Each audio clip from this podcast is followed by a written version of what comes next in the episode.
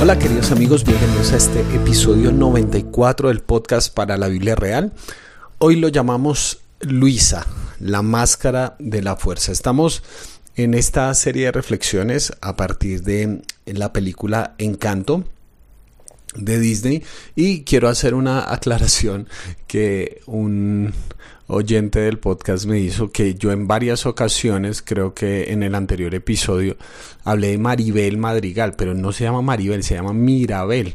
Entonces ahí disculpen la fe de ratas y gracias por esas correcciones, interacciones que me ayudan a seguir creciendo y aprendiendo y me animan mucho porque por lo menos me dicen que hay gente que está escuchando el podcast.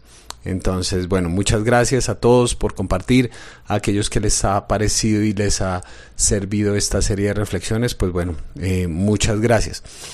Em, bueno, hablemos entonces de Luisa. Luisa, la persona, esta personaje de la historia de la familia Madrigal. Bueno, ellas, eh, como dijimos y como se sabe por la historia, cada una tenía, cada persona tenía algún poder mágico especial. Y el poder de Luisa en particular es que tenía una fuerza extraordinaria, ¿sí? una fuerza sorprendente.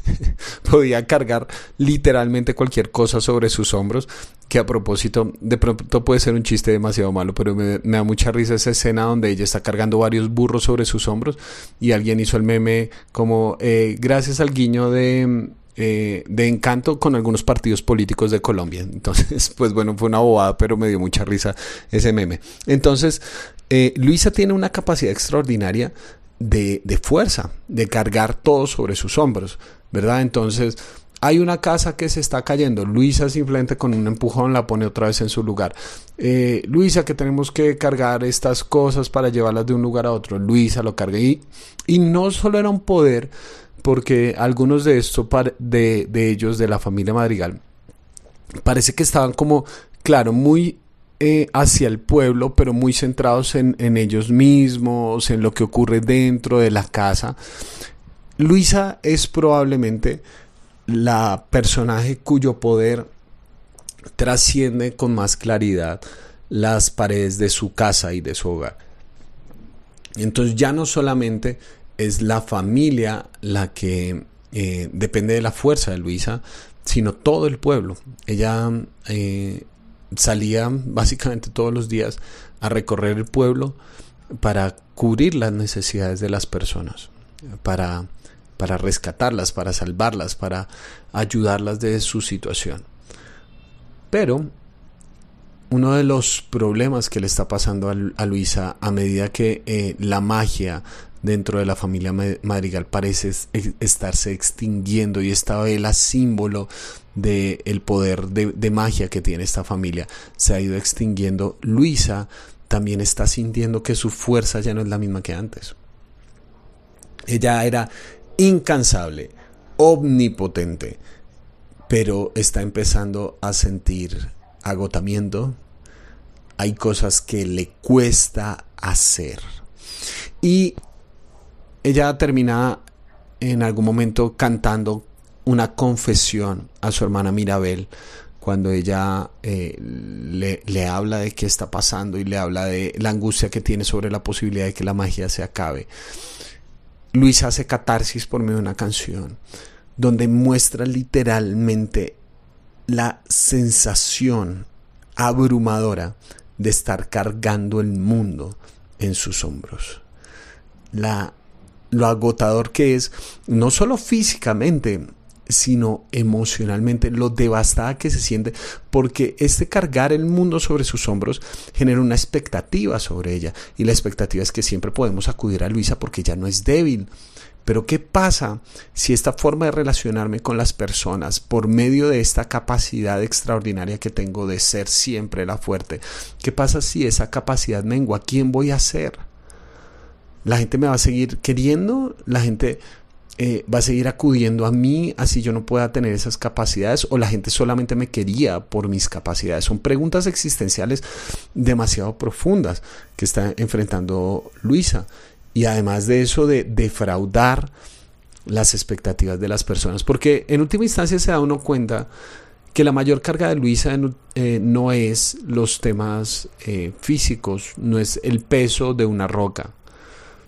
Eh, el mayor peso está en su corazón, que es el peso de las expectativas. Y, y nos muestra Luisa lo agobiante de tener que vivir todo esto en el silencio. Porque cuando toda una comunidad se construye en torno a ti y a tu fuerza, mostrarse débil puede hacer tambalear esa comunidad.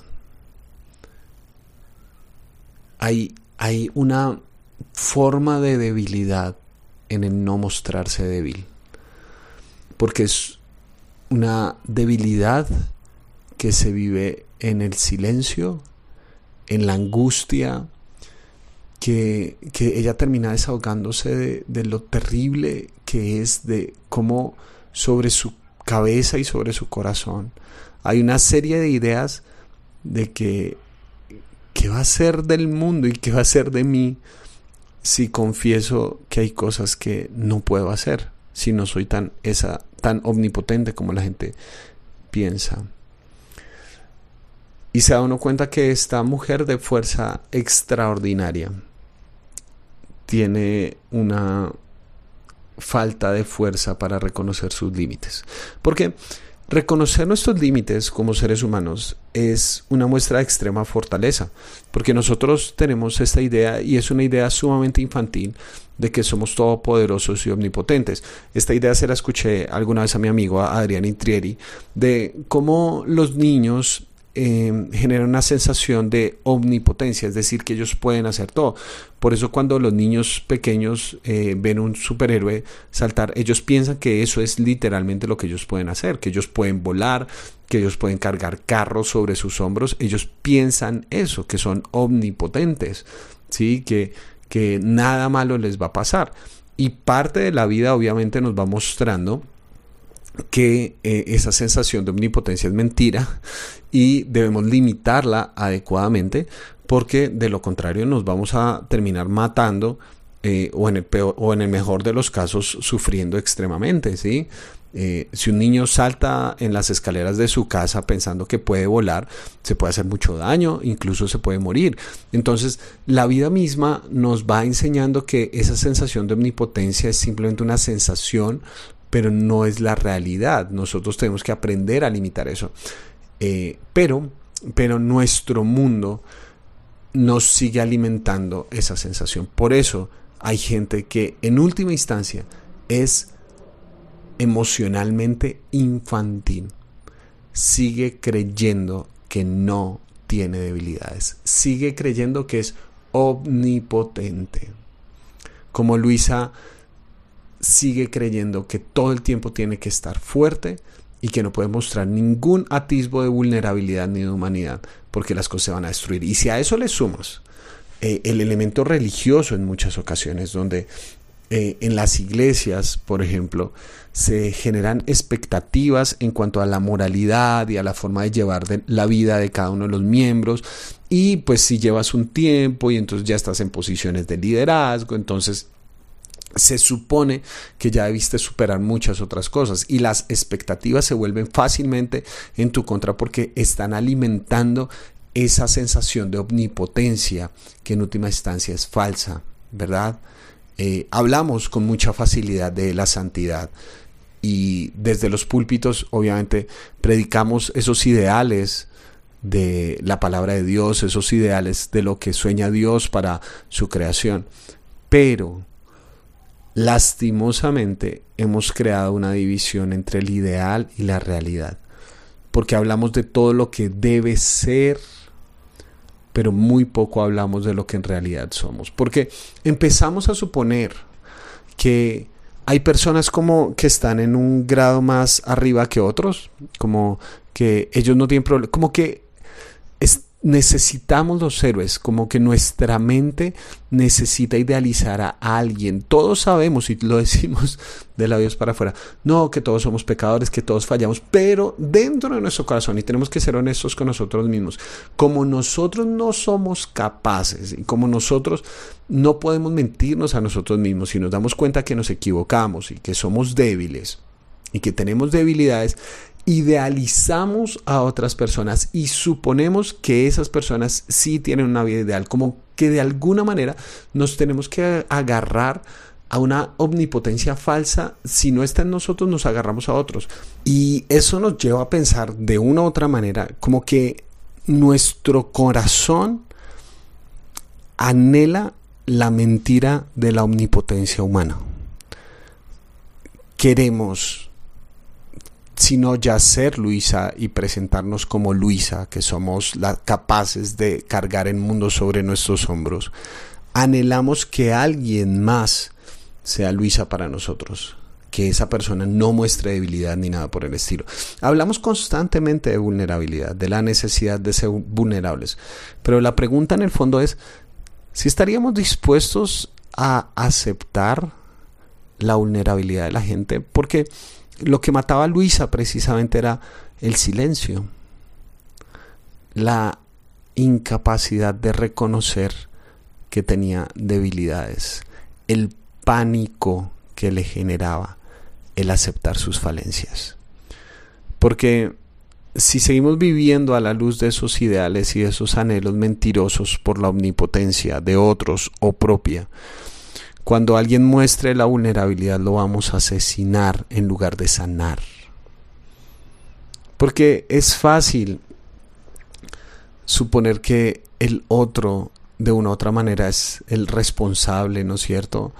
Como que eh, el otro es el salvador mío y, y, no asumir mis propias decisiones y falencias y que en última instancia es un acto idolátrico porque suponer que hay un ser humano perfecto a nuestro alrededor es asignarle una categoría que solamente le pertenece a Dios. Por eso la Biblia constantemente nos da ideas sobre la importancia de la vulnerabilidad. Hay un texto que está en, en Proverbios, en el capítulo 30. Proverbios son una serie como de, de dichos de reflexiones muy concretas como pequeñas píldoras, tweets de la antigüedad, donde se nos muestra cómo se puede vivir de una mejor manera, una, vida más sabia, ¿no es cierto? Y eh, hay unos dichos que se le em, asignan a diferentes personas. Algunas personas piensan que Salomón fue el que, que escribió todo el libro de Proverbios, pero eso no es verdad. Hay otros autores y dentro de los proverbios hay un, eh, un hombre que se llamaba Agur. No sabemos muy bien quién era. Eh, pero hacia el final del libro de Proverbios, en capítulo 30, da estos dichos y, y cómo se puede vivir de una forma más sabia. Dice así. Proverbios 30, 24, 4. Cosas hay pequeñas en el mundo, pero que son más sabias que los sabios. Las hormigas, animalitos de escasas fuerzas, pero que almacenan su comida en el verano. Los tejones, animalitos de poca monta, pero que construyen su casa entre las rocas. Las langostas, que no tienen rey, pero que avanzan en formación perfecta.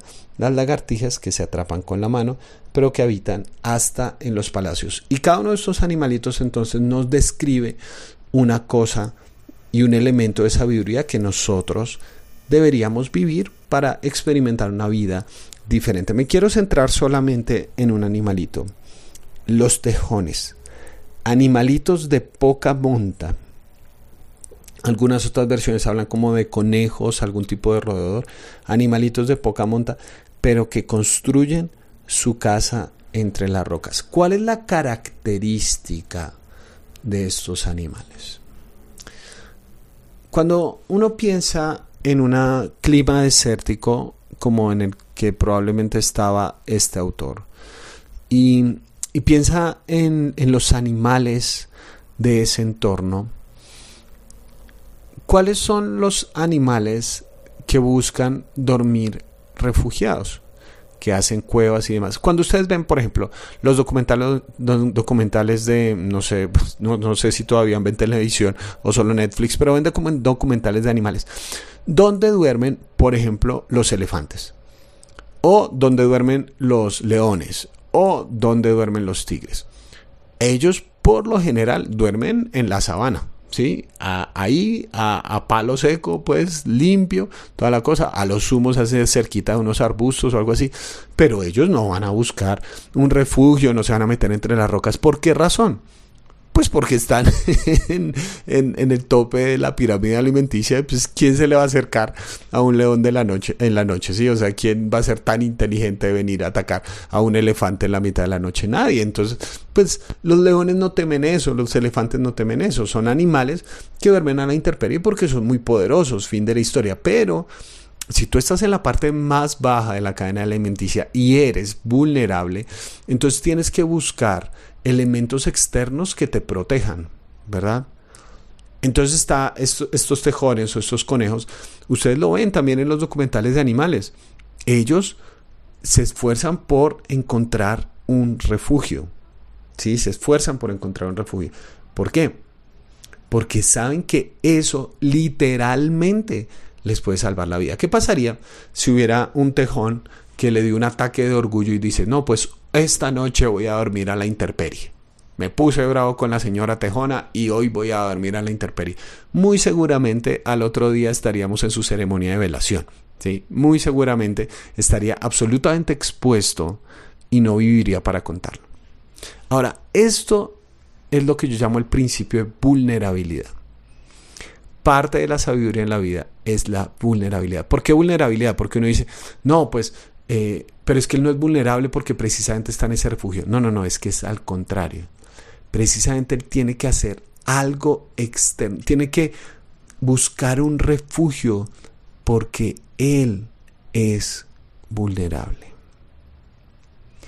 Porque reconoce sus limitaciones, genera un contexto que lo pueda proteger de los animales que lo puedan asesinar porque Él sabe que si no tiene ese elemento externo, su vida corre peligro, porque Él sabe que es débil. Él no se puede enfrentar un día como, bueno, me voy a enfrentar contra los elefantes, me voy a enfrentar contra los leones. No, vas a perder. Por eso necesitas un refugio. Ese es el principio de la vulnerabilidad y esa es la tremenda paradoja. Cuando no reconoces tu vulnerabilidad, entonces eres vulnerable. Eres como el tejón que al no reconocer sus limitaciones sale y se expone pensando que puede luchar contra el león, contra el elefante o cualquier otro animal salvaje en la cúspide de la pirámide alimenticia. No va a funcionar. Esta es la paradoja de la vulnerabilidad. Hasta que no aceptamos nuestras limitaciones, estamos mucho más expuestos que si las reconociéramos. El verdadero refugio solamente se encuentra cuando hay una autoconciencia de mis límites, una necesidad suprema de buscar ayuda, apoyo, alguien que me ayude porque no Luisa, no eres capaz de cargar el mundo sobre tus hombros.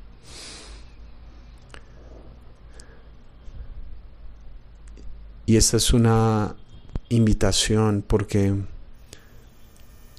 porque cuando encuentras con quien ser débil, has encontrado un amigo. El, el tremendo dolor que estaba experimentando Luisa era el dolor de la soledad de no, no puedo decirle esto a nadie. No puedo decirle esto a nadie. Los verdaderos amigos son aquellos no solo que conocen tus fortalezas, sino que conocen tu debilidad, que conocen quién eres. Y siempre me llamó la atención esa escena del Evangelio donde Jesús básicamente se muestra débil con sus amigos una noche antes de morir, que la angustia pesa sobre su corazón, que iba a cargar con el dolor de la cruz. Y su reacción no fue aislarse, sino decirle a sus amigos, pueden orar, por favor, pueden, pueden orar por mí. El Hijo de Dios pidiendo apoyo. Esa es la belleza del Evangelio. Un Dios que muestra sus heridas, no que las esconde. Y al hacer eso, nos recuerda que cuando somos débiles, entonces somos verdaderamente fuertes. Entonces, no, querida Luisa, no tienes que cargar el mundo sobre tus hombros. Y espero que puedas tomar la decisión voluntariamente de ser vulnerable. Porque todos, absolutamente todos, tenemos debilidades. Y qué bueno poder encontrar un amigo. Porque cuando encuentras a alguien con quien ser débil, has encontrado un amigo. Por lo pronto, nos escuchamos en el próximo episodio y te mando un gran abrazo.